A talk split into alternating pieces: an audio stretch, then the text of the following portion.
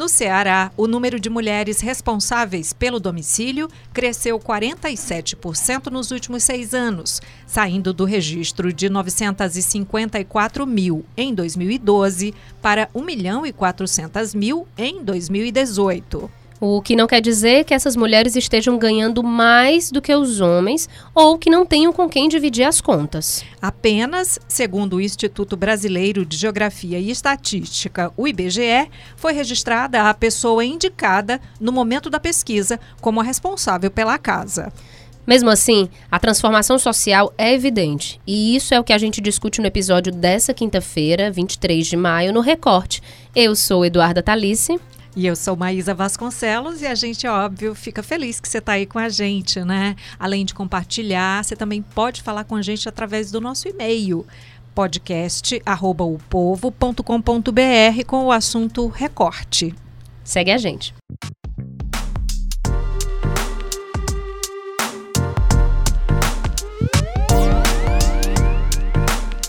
É, a gente está no estúdio com a repórter Sara Oliveira, que assinou a manchete da edição impressa do Povo sobre o assunto, e com a editora de economia, Beatriz Cavalcante. Olá, bem-vinda. Olá, Olá, obrigada. obrigada. Sara, vamos começar por você, que escreveu a reportagem de hoje. É, se esses números não refletem necessariamente uma liderança financeira das mulheres em casa, o que, que eles significam? O que, que eles trazem, né? É, ele demonstra um reconhecimento, né? E aí, como a especialista é, que a gente conversou para a matéria, ela trouxe muito isso. O número ele motiva a outras interpretações, mas que fundamentalmente reconhece essa mulher enquanto responsável de fato pela casa, porque mais do que chefe da residência, a pesquisa ela denominava o responsável pela residência. Uhum. Então eu acho que é, é esse reconhecimento das várias, de várias formas, né? De alguma maneira pode ter, digamos, eu não sei se a palavra subnotificação cabe aqui, né? Mas um número menor do que de fato é, porque tem casos em que tem o, o, o homem, o parceiro, o marido e tal, e nem que a mulher esteja à frente, mas como tem o homem, aí ele fica sendo é, essa pessoa? Pois é, o reconhecimento é exatamente por causa disso, né? Que por muito tempo, por mais que fosse a mulher e que continua sendo ela que é, é, faz as coisas de casa, as compras, cuida dos filhos tal, ainda assim, quando se falava em responsável da residência, uhum. era o homem. Então o reconhecimento ele, ele vem exatamente dessa quebra aí. Mesmo com cônjuge, né? É importante falar, mesmo com cônjuge tem esse reconhecimento da mulher como quem está chefiando assim aquele lá. Né? Exatamente. Né? E é curioso porque isso é um avanço. É, Sara também tinha feito uma matéria dessa há um tempo. Teve uma coisa curiosa que a gente percebeu na pesquisa do nessa pesquisa PNAD de chefe de família, porque tanto tem distintas é, é, é, notificações do que seria esse chefe de família, né, que não é necessariamente quem ganha mais, mas tem uma coisa nos anos 70, por exemplo, o fato de existir um homem dentro do lar já era o suficiente para ele ser reconhecido como chefe uhum. de família. Então não existia nem a pergunta, né? Então isso denota reconhecimento também. Então, mas aí como é que essas relações domiciliares, domiciliares econômicas interferem de fato nas relações sociais? É, eu acho que houve o, esse reconhecimento, e aí das várias formas que pode ser interpretado, também da forma econômica, né, Bia? Assim, de sim. esse reconhecimento enquanto responsabilidade pode sim também trazer a face de que a mulher tem é, colocado. É, sustentado mais a casa, tem sido essa protagonista financeira, né? E, e aí a partir da realidade aumentou, econômica, né? Aumentou o número de mulheres no mercado de trabalho, né? E também nós estamos passando por um período difícil, né? Recess... É, ainda não estamos em recessão, mas a gente passou por uma recessão, nós estamos em recuperação econômica. Então, muita gente está desempregada. É, muita gente, muitas mulheres sustentam lá. Às vezes tem lares que são formados apenas também por mulheres. E essas mulheres sustentam tanto o, as avós quanto os filhos. Então tem um, um caráter aí também econômico, né? Um peso econômico. Esse mercado de trabalho é mais dominado por mulheres. Lógico que ainda há essa questão da diferença salarial. Isso é no mundo todo. Não é em Fortaleza, não é no Ceará não é só no Brasil, né? A Organização Mundial do Trabalho, ela realmente quando ela faz a pesquisa é mundial, isso é no mundo todo. E eu posso até vou dar um, um, pequeno spoiler, né? Não vou dizer quem é, mas uma entrevista um Azuis que vai sair na segunda é de uma executiva, uma mulher e ela fala sobre isso, né? Que ela é estrangeira e no mundo também é do mesmo jeito. Ela tem que se destacar mais que os homens para poder exercer o cargo de chefia, conseguir chegar onde ela chegou. E historicamente o papel, e aí você está falando sobre essa questão da diferença salarial, é, tem uma outra pergunta que eu queria fazer sobre essas, essa parte das relações sociais. É, você trouxe na matéria uma relação que isso também tem a ver com a relação da, da, das violências domésticas também, né, Sara? Tem um pesquisador que fala sobre isso, que isso tem uma interferência. É, ele ressaltou que esse mais uma vez, das várias formas que esse reconhecimento pode significar. É, ele trouxe uma realidade que, junto com essa mulher que ocupa mais espaços, principalmente no mercado de trabalho, é, vem também o aumento da violência contra a mulher que pode sim ser um reflexo dessa, dessa realidade, né? dessa quebra do, do patriarcado, da, da tentativa de quebra do machismo e dessa reação por um essas mulheres. não é? Exatamente. Violento, inclusive. Né? Exatamente. Né? Tem, é, a, gente sabe que historicamente o papel de cuidar da casa, né? E esse, esse ser responsável né, pela casa nesse, nesse aspecto, né, pelas tarefas domésticas, por cuidar dos filhos, né, levar para escolas, fazer as compras do mês, né, é, organizar esses gastos com a casa, enfim, sempre coube a mulher. Isso era visto de forma negativa, né? como uma tarefa menor, porque era como se restringisse a mulher exclusivamente a essa função de cuidadora, né? Mesmo hoje com elas lutando, né, com a gente lutando por igualdade no mercado de trabalho, o cenário permanece, minha gente a gente está falando aqui de reconhecimento, mas mesmo assim isso ainda é, né? Ainda é da mulher esse papel. Por sim, quê? ainda é da ainda é da mulher esse papel, sim. Elas tomam a frente. É histórico, como você mesmo disse, né? Uma questão histórica muito difícil de ser quebrada. É, é, muito importante, então, as mulheres exercerem esse papel de chefe de família, entrar mesmo no mercado de trabalho, fazerem seus cursos, né? Se especializarem, porque a realidade é que realmente nós, às vezes, precisamos de muito mais especialização para poder mostrar o, o, nosso trabalho. Porque né? as mulheres não só estão entrando no mercado de trabalho, como elas estão se instruindo melhor para entrar nesse mercado de trabalho, né? Que é cada vez mais exigente. Mas essa, essa relação de cuidar da casa, viu, Maísa, ela traz uma outra realidade, que é a mulher tem trabalhado fora e ela também tem trabalhado em casa o uhum. acúmulo de funções. Existem pesquisas, acúmulo de tarefas, né? Existem pesquisas que mostram o maior adoecimento de mulheres a partir dessa relação. Pela de, múltipla jornada. Pela múltipla jornada. jornada. Né? Várias frentes o tempo inteiro, né?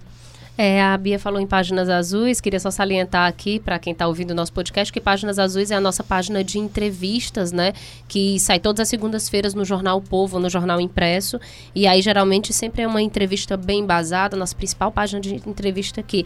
E Bia, eu queria te falar, te perguntar, é, quais são os reflexos econômicos desse dado, é, dessa economia feminina, né? Às vezes eu fico me perguntando, o mercado está preparado para essa economia feminina que, por mais que domiciliar a mulher esteja nessa essa relação domiciliar, não é diretamente sempre ligado para o domiciliar, né? É uma economia inteira se movimentando por, por um aspecto muito múltiplo, né?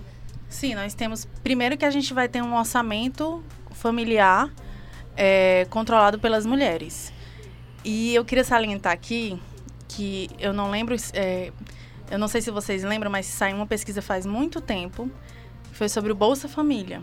Que quando as mulheres. As mulheres que recebiam Bolsa Família, que eram responsáveis, é, é, começou a aumentar o número de divórcios. Porque elas começaram a tomar a frente e não aceitar mais certas na verdade, o dinheiro ia para a mulher justamente por considerar-se que ela teria mais responsabilidade Isso. com a organização de, desse dinheiro, desse né? E quando ela assumir Tem a questão do papel da casa também, né? É. Que, que, que vai para o é nome prioritariamente para a mulher, né? 90% uhum. uhum. das casas do, do programa Minha Casa Minha Vida, o documento, é da mulher justamente por esse estudo.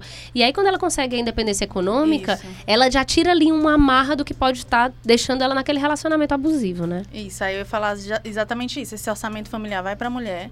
Então a mulher cria essa maior independência econômica, né? E é, ela tem um maior domínio sobre o dinheiro. Porque muito, há muitos anos, historicamente, quem controlava também as contas como era o marido, a mulher não tinha noção. Ou pelo menos era vista como não tendo noção. E ainda também é vista. Porque a gente sabe que é uma coisa histórica.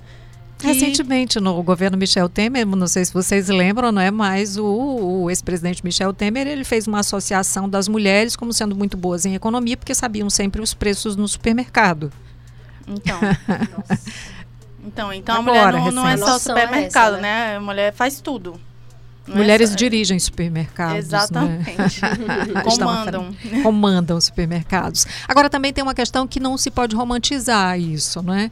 Que a gente falou da, da múltipla jornada. É, não, não é que a mulher, ah, que, que bonito, as mulheres são responsáveis pelos não, lares. É em muitos luta. casos, elas são jogadas mesmo diante de uma responsabilidade que não pode cair sobre mais ninguém. São elas mesmas que têm que assumir. É, a gente é, existem as tirinhas e tem uma tirinha muito interessante que fala que a mulher faz tudo em casa e aí termina aí numa briga com o marido, diz, mas você não faz nada e ele olha para ela e diz, mas você não me pediu nenhuma vez. Quer dizer, é, ela tá sempre nessa posição, né? Até para que ele compartilhe, ele sabendo que tem esse papel, ela tem que pedir para que ele faça alguma coisa, né? É, chamada aquela exaustão psicológica, né? Que mesmo que você não tenha obrigatoriamente, então, tem alguém se dispondo, mas você precisa demandar. Estamos passando, talvez, por uma inversão de papéis sociais, é, quando que se quer igualdade entre esses papéis. Vocês acham que é possível a gente chegar no ideal nessas relações de gênero? E aí eu incluo aqui só um pouquinho sobre a pesquisa, no sentido de que é, existe coparticipação nessa pesquisa? Ou, ou, é sempre assim, tem que delimitar um dos, dos dois papéis? Como responsável? Como responsável. É, são, são a, tem algumas categorias. Como é uma pesquisa né, muito específica, existem algumas categorias. Mas houve, inclusive, a, no número de homens que foram apontados. Né? Enquanto de mulher aí aumentou 47%, o número de homens apontados como responsáveis pelo domicílio caiu um pouquinho, 0,4%. Então, essas duas informações juntas, elas são ainda mais fortes, né?